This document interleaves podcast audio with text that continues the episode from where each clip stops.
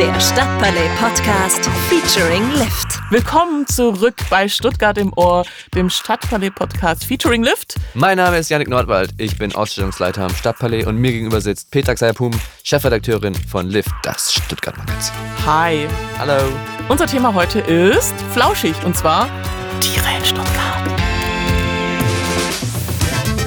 Du hast mir letztens auch wunderschöne Tierbilder auf WhatsApp geschickt. Ja. Ja, von deinem Balkon aus. Ja, weil es ist ein, eine ganz wundervolle Begebenheit. Äh, ist bei mir direkt vor dem Fenster passiert.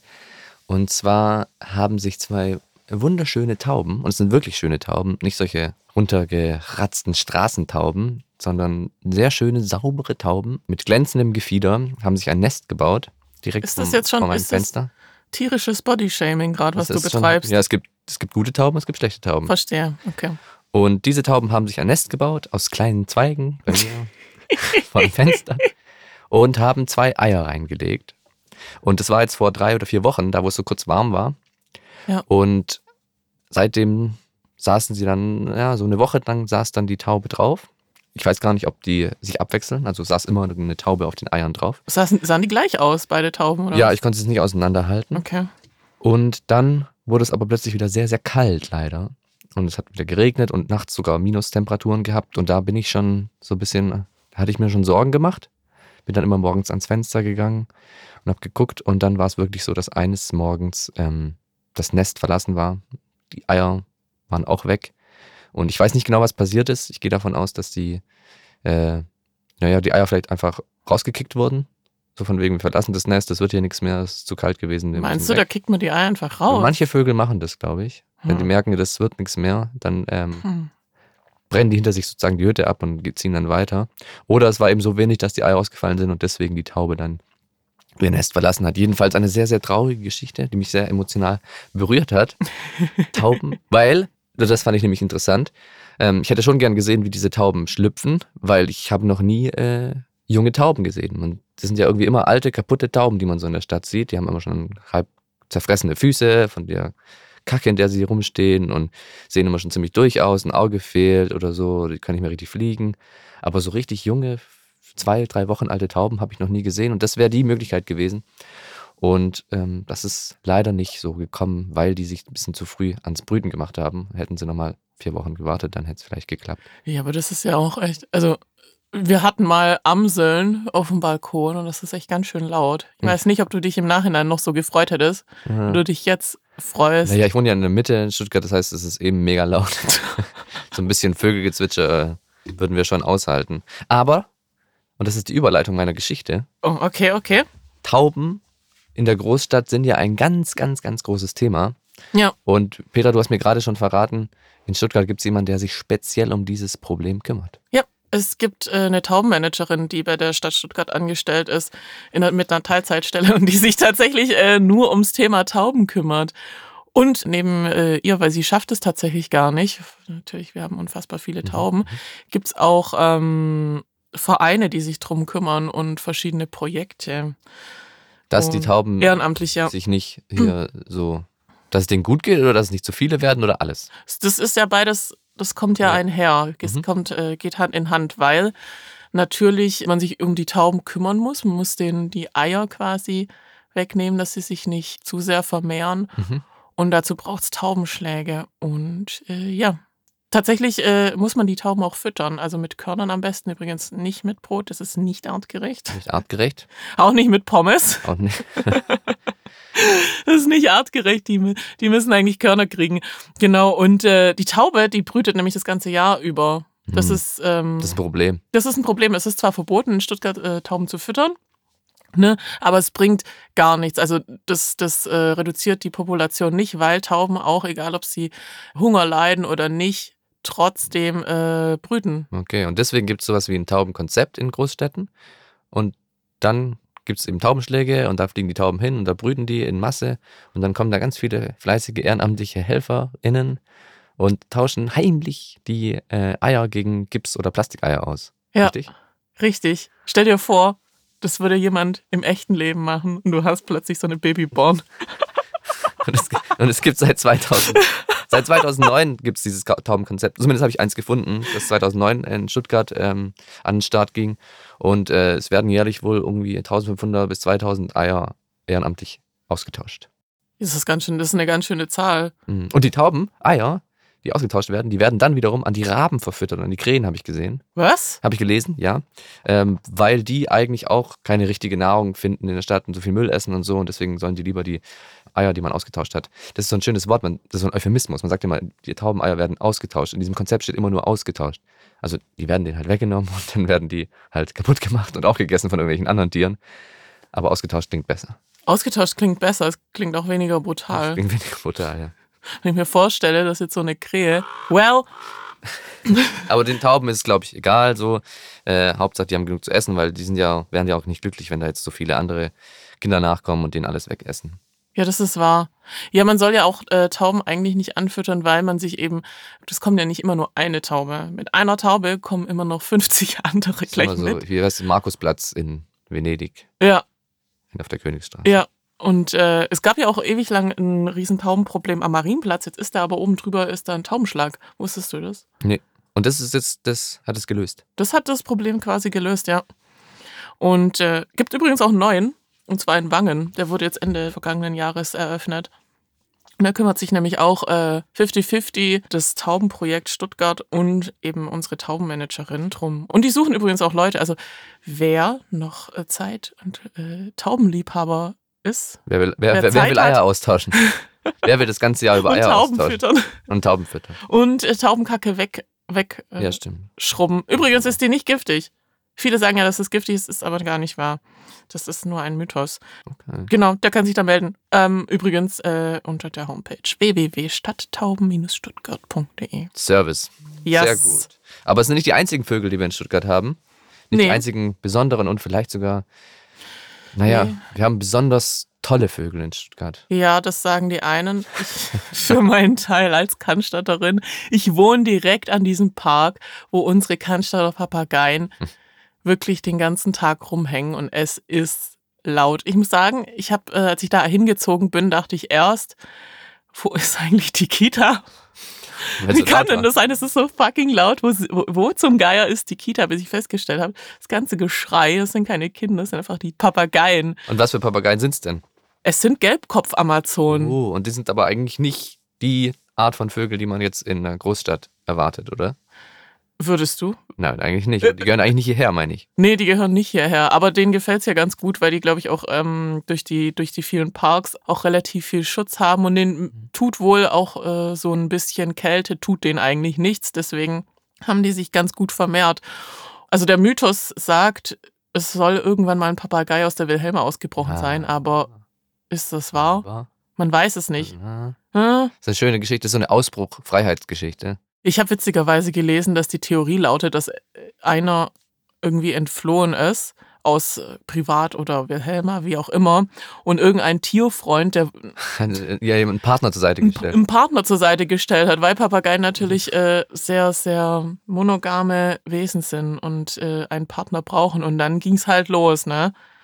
In den 80ern war es, glaube ich. Und jetzt Aber- gibt es so 60, 70 rum oder so. Gibt 60. Also das habe ich auch recherchiert. Gibt momentan 60 Stück. Es gibt nämlich eine Fotografin in Stuttgart, Mhm. die Bianca Hahn.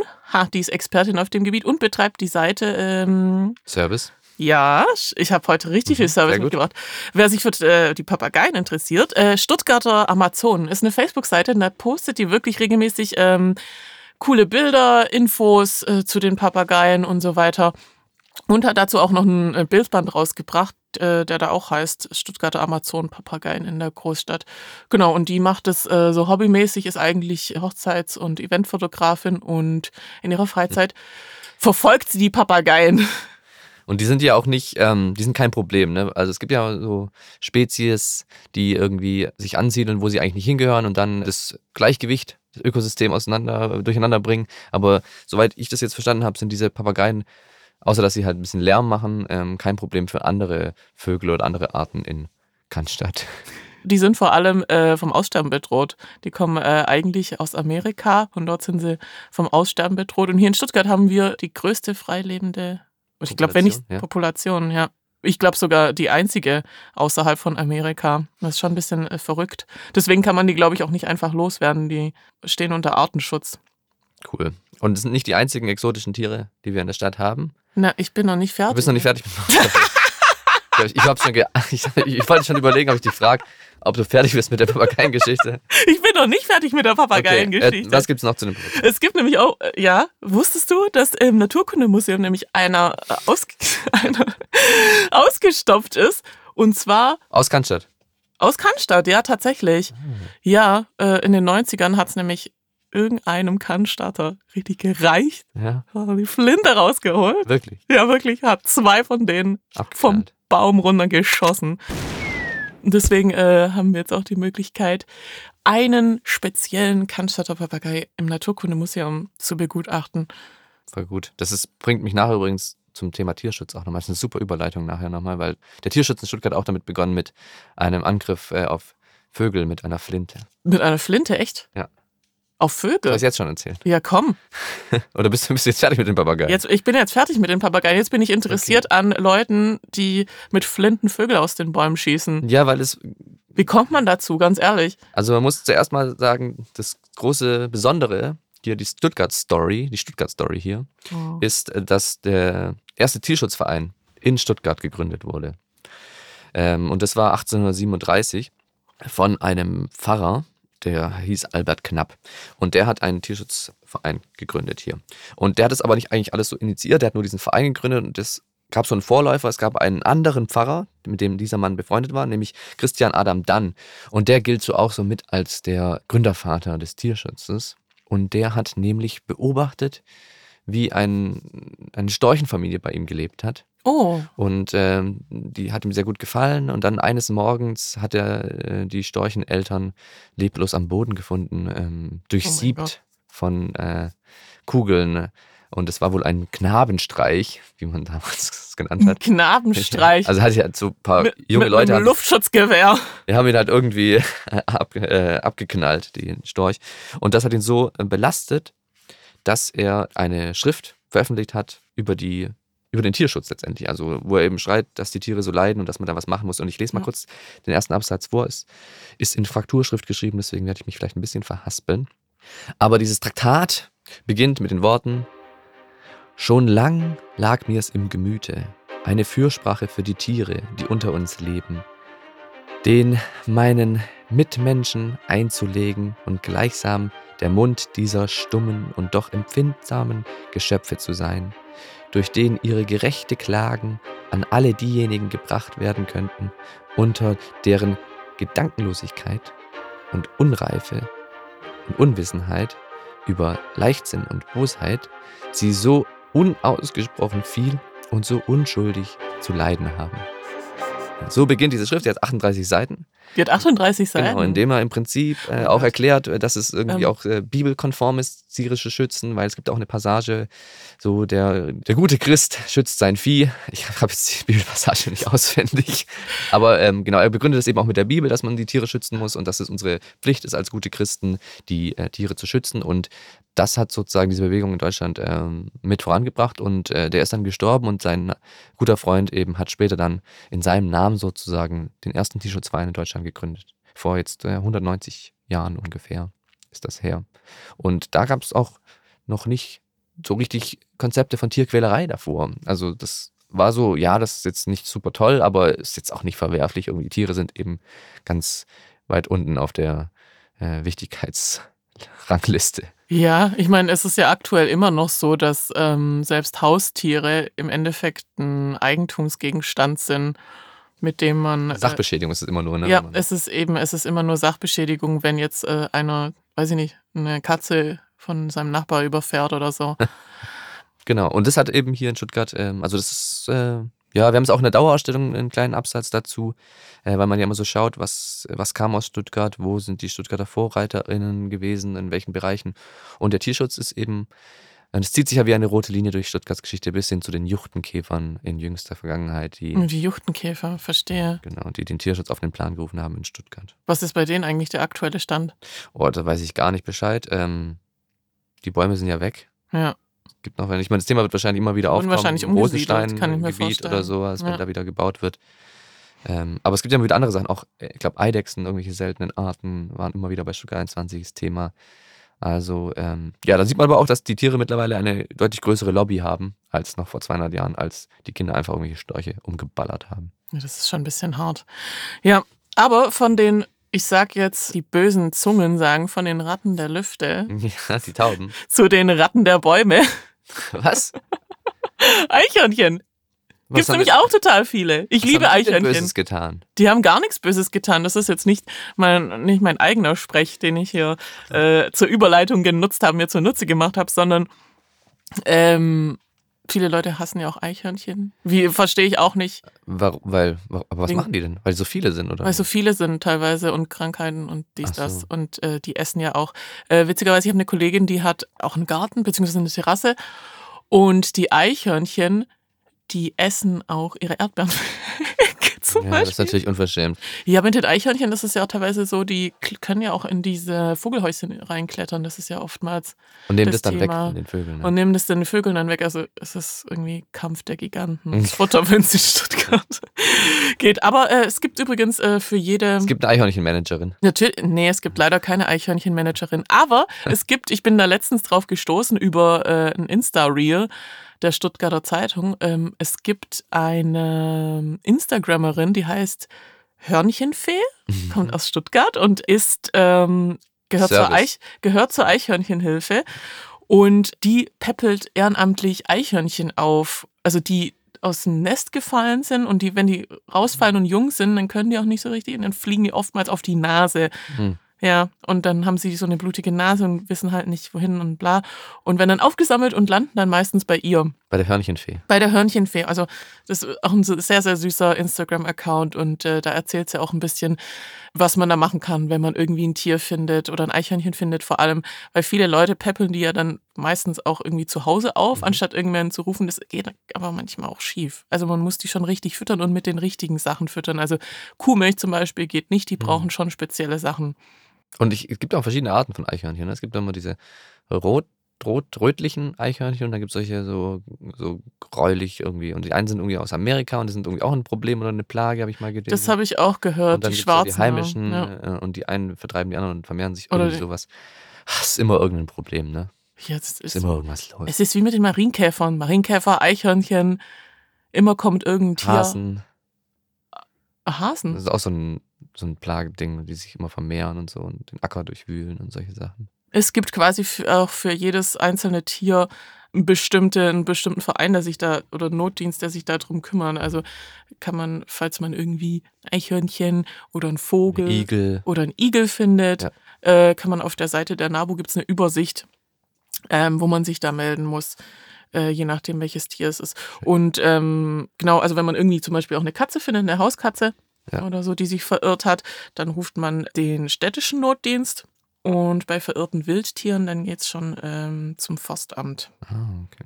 Ja. Ja. apropos vor hier äh, Wildtiere, weil ich hatte auch bei uns hinten im Haus einen Fuchs an der Tonne, an der Mülltonne. Echt? Öfters gesehen, ja. Der kommt da ab und zu vorbei. Nachts. Regelmäßig. Ja, also jetzt nicht mehr so, also ich habe ihn schon lange nicht mehr gesehen, aber bestimmt schon äh, ja, fünf, sechs Mal war der da abends unterwegs. Also ich bin ja auch nicht immer nachts, der ist ja wach, wenn der unterwegs ist. Der ist ja, Ja. meistens so wie Mitternacht oder so. Ja. Da, das Licht geht manchmal automatisch an. Und dann äh, kann man ihn sehen, wie er da vorbeihuscht. Und das ist wirklich so mitten in der Stadt. Also Ja, Füchse haben wir auch total viele. Ich bin äh, witzigerweise ja letztes Jahr ungefähr um diese Jahreszeit, als gerade Corona losging und ich auch zu Hause war, äh, beziehungsweise bei meinem Freund im Stuttgarter Osten, da haben wir auch einen Fuchs getroffen, aber am helllichten Tag und der war obviously krank, also er ist völlig, der ist, der war völlig hinüber und hat so äh, quasi quer geschielt Ja. und ist äh, gegen den Zaun gelaufen, hat nicht mehr, angefahren oder sowas. hat nicht mehr gesehen. Nee, der hatte wohl laut äh, Forstamt dann eine Fuchskrankheit, die da momentan rumging. Und der ist da wirklich durch die, durch die Straßen und durch die Gärten geirrt. Äh, wir wussten zuerst gar nicht, was wir machen sollen. Wir haben erst versucht, irgendwie Wasser rauszustellen, aber der ist Mhm. dann sofort natürlich geflohen. Dann habe hab ich das Forstamt angerufen und dann hat sich aber herausgestellt, ich bin auch schon die 20. Person, Die angerufen. die angerufen hat. Ach, und sie rufen wegen diesem Fuchs an, dem Kranken. ja, Ja, so ungefähr war das. Und dann, äh, bis die gekommen sind, war der dann auch schon weggelaufen. Und ja, ich weiß ehrlich gesagt nicht, was aus ihm geworden ist. Das ist eh nicht traurig, meine Taubengeschichte. Ja, es ist schon ähnlich traurig. Also wahrscheinlich ist er irgendwo verreckt. Aber auch wenn man, wenn man äh, Tierleichen findet, soll man übrigens auch das Forst. Forst ja, das weiß ich, habe ich, auch. Ja. Hab ich mal bei Sendung mit der Maus gelernt. Und es gibt ja noch andere exotische. Stuttgart hat so viel krasse Tiere, die man eigentlich nicht erwartet in der Stadt. Zum Beispiel äh, am Feuersee gibt es ja ganz viele Schildkröten auch. Und Ja. am Bärensee auch. Und da ist die Geschichte auch wieder so ein bisschen wie bei den äh, wundervollen Gelbkopf-Amazonen, Ja. ähm, dass die wahrscheinlich einfach, also ziemlich sicher, einfach ausgesetzt wurden von irgendwelchen Menschen, Oh die nee, keine Lust mehr hatten auf ihre Die Schildkröte ist da nicht hinge die- die- hingelaufen. Der natürlich, äh, hat sich da natürlich niedergelassen. Ähm, das sind irgendwie immer diese Rotwangenschildkröten oder so, die man halt im Tierhandel kaufen kann.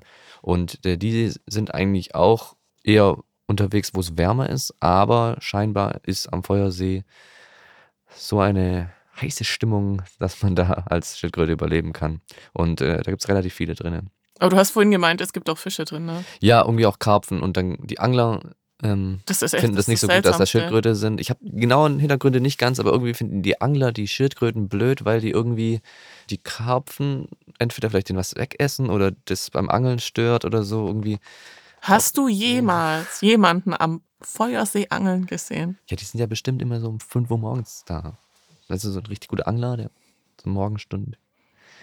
Aber es Also- gibt wohl eine Angler, es gibt so einen offiziellen, äh, so eine Abmachung mit der Stadt, irgendwie, dass da geangelt werden darf. Wer macht Also, stell ich mir den unentspannt vor, ehrlich gesagt. nicht sagen. Ich kann mir vorstellen, dass vielleicht die äh, diese Mischung aus Red Bull und Chips und, und, und äh, Ramen, äh, Nudelsuppen, Reste einen sehr schmackhaften Karpfen am Ende ergeben, die es nur so am Feuersee gibt. Der ganz Vielleicht. spezielle Feuerseekarpfen. Vielleicht ist es, wollte gerade sagen, ein Feuersee-Diät. seltenes Tier. Ja. Es gibt übrigens, das hatte ich vorhin bei den Papageien vergessen, äh, weil viele, das ist ja, ja, viele denken, da das ja eigentlich nur ein Pärchen ist, dass Mhm. da, dass da von dem der ganze Familienbaumstamm so, kommt, Und?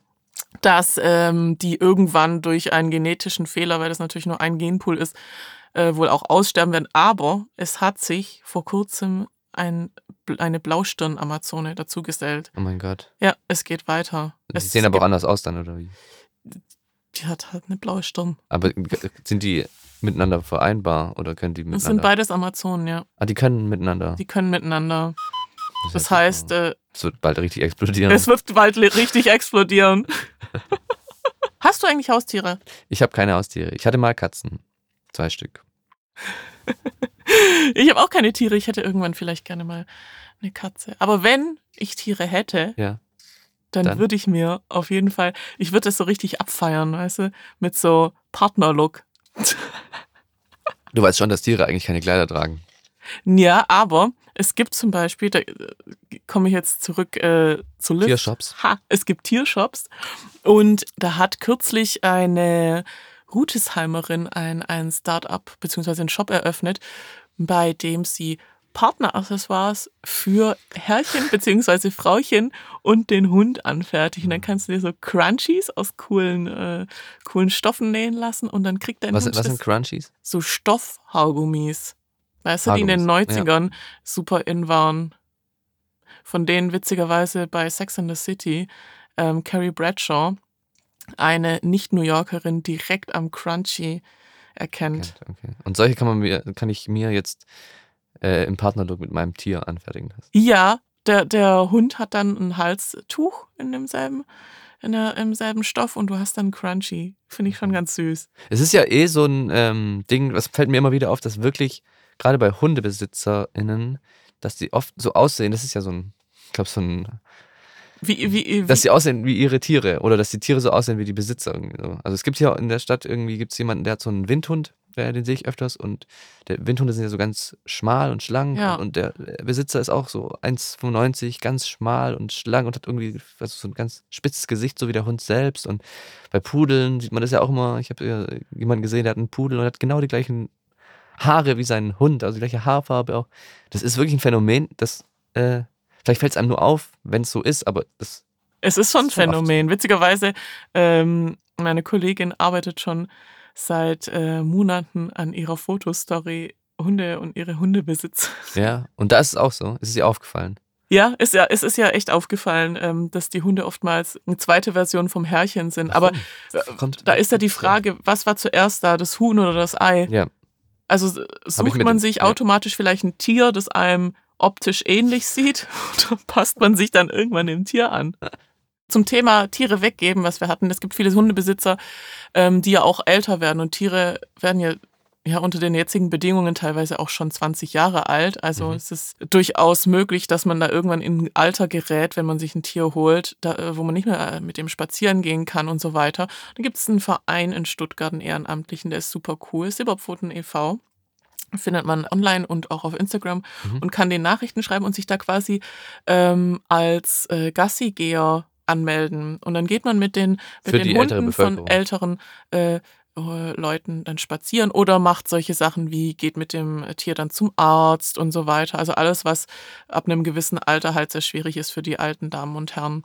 Sehr gut. Nochmal Ja. Service. Ja, und das ist also wirklich, wirklich eine schöne Sache. Es gibt ja auch sehr schön. unglaublich viele Vereine einfach in Stuttgart, habe ich das Gefühl. Ja. Für jedes Thema gibt es, glaube ich, einen Verein.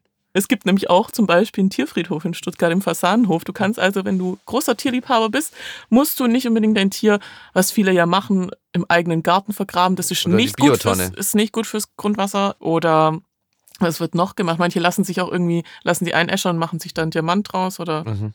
Sowas. Ja, jedenfalls, man kann auch ähm, seine Tiere beerdigen und die dann weiterhin besuchen auf dem Stuttgarter Tierfriedhof. Ah, okay. Das Ja. wusste ich nicht. Schön. Schön. Sind wir jetzt am Ende? Ich glaube, ja, wir haben die wunderbare, bunte Tierwelt Stuttgarts äh, Durchdekliniert, durchdekliniert, seziert, auseinandergenommen und einfach mal für euch analysiert. aufbereitet. Aber das bedeutet, wir sind jetzt schon bei den Stuttgart-Tipps. Das heißt, wir sind jetzt bei den Stuttgart-Tipps. Tusch, tusch, tusch, tusch, tusch, tusch. Du startest, Janik. Mein erster Stuttgart-Tipp ist der obligatorische Stadtpalais-Tipp. Und zwar nächste Woche Donnerstag am 29. April um 19 Uhr streamen wir eine Live-Diskussionsrunde zum Thema Fahrrad und Stadt. Das Ganze ist im Rahmen unserer kommenden Ausstellung feingestaubt. Und da geht es so ein bisschen darum, ähm, ja, die Zukunft der Mobilität in Stuttgart, äh, welche Rolle spielt das Fahrrad, gerade in Zeiten von erhöhter Luftverschmutzung, also auch ein Problem, das noch die nächsten 5000 Jahre in Großstädten relevant sein wird, ist die Frage immer da, wie kann man eine fahrtgerechte Stadt machen, welche Rolle spielt das Fahrrad bei der Verbesserung der äh, Luftqualität? Und darüber sprechen wir mit einem bunten Panel aus Gästen. Am 29.04., am Donnerstag nächste Woche, 19 Uhr, auf äh, der Stadtpalais-Webseite gibt es die YouTube-Übertragung und ähm, auf Facebook kann man sich das auch anschauen. Hast du auch einen Tipp für uns, Petra? Na klar, ich habe diesmal wieder einen Musiktipp mitgebracht. Und zwar bin ich letztens ähm, auf MVSP gestoßen. Das ist ein äh, DJ-Kollektiv aus Stuttgart. Bestehend aus Sumo, Finji, Thunderpad und Ondo. Und die haben jetzt ein neues Album rausgebracht, The Baltic Sea Sessions.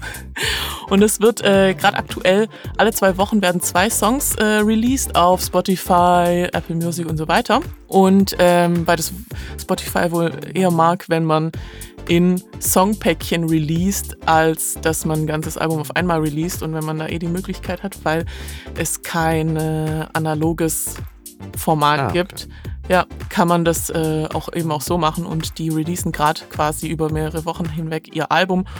Und ähm, also ich durfte schon reinhören, es ist wirklich ganz, ganz großartig. Das, äh, ja, wie würde, wie würde man die Musikrichtung beschreiben? Also es ist im Endeffekt alles dabei. Also es ist äh, Meeresrauschen, Hip-Hop, Funk, Balearic Beat, äh, Elektro, alles dabei. Und äh, wirklich ganz großartig. Unbedingt folgen und reinhören. Gerne auf Spotify, genau. Und witzigerweise, jetzt ist auch wieder die äh, Jahreszeit für Eis. Hab ich ich habe noch einen zweiten Tipp mitgebracht. Ja, und zwar die Eiswerkstatt aus Degerloch. Die hatten wir, lass mich nicht lügen, ich glaube vor einem Jahr hatten wir die äh, für Lift getestet und kommt nach Stuttgart West. Yes. Yes. Yes, in der Hasenbergstraße 38 äh, A. Und da freue ich mich richtig drauf, weil nach Degerloch fahren für ein Eis ist natürlich schon ähm, sehr ambitioniert. Cool. Ähm, und ein, einen letzten Tipp habe ich auch noch. Ist so ein bisschen auch die Überleitung für unsere nächste Folge äh, in zwei Wochen. Da geht es wahrscheinlich um äh, Tanzen, Ballett, Pipapo in Stuttgart. Ist ja weltberühmt für seine Tanzlandschaft. Tanzen, Ballett, Pipapo. Genau, die ganze, ganze Nummer. Ich glaube, wir haben den Titel für den nächsten Podcast. Und da geht es dann bestimmt, fällt da auch der Name Eric Gauthier, der muss ja dann auch fallen. Der wenn man muss fallen, Über Tanzen ja. in Stuttgart redet. Und der hat gerade äh, ein ganz spannendes Projekt gestartet. Das heißt The Dying Swans Project. Ja. Und was es damit auf sich hat, erklärt euch jetzt die Petra. Also Erik hat ähm, verschiedene Tänzer und Tänzerinnen aus ähm, der Welt akquiriert und mit ihnen äh, Tanzvideos aufgenommen. Und da kann man, das kann man sich auf der Seite des Theaterhauses, glaube ich, Im YouTube-Kanal vom Theaterhaus. ja, kann man sich das anschauen. Und ähm, ich habe auch schon reingeschaut, ist wirklich sehr, sehr impressive. Also wir hatten auch, ähm, die haben auch eine Bilder, Bilderstory draus gemacht, also ein, eine Foto, eine Foto-Fotografie-Reihe und die ist auch wirklich sehr eindrucksvoll. Ja, also wirklich sehr schönes Projekt. Genau, die könnt ihr euch alle äh, zur Einstimmung anschauen und dann in zwei Wochen sprechen wir über Dance. Dance. Dance. Ja, da dürfen wir, John Cranker dürfen wir da auch nicht vergessen, ne? Ranko, El Coutier, Friedemann Vogel, Oh, alle Celebrities ich und liebe äh, diese neue Highlights. Schule, die ist so wunderschön. Darüber reden wir nicht so viel. Ja, sehr gut. Beton. Beton. Ciao. Tschüss. Stuttgart im Ohr. Der Stadtpalais Podcast featuring Lift. Sagst du, mit Vögeln kennen wir uns aus? Wow. Bringst du es? Nein. Okay, sehr gut.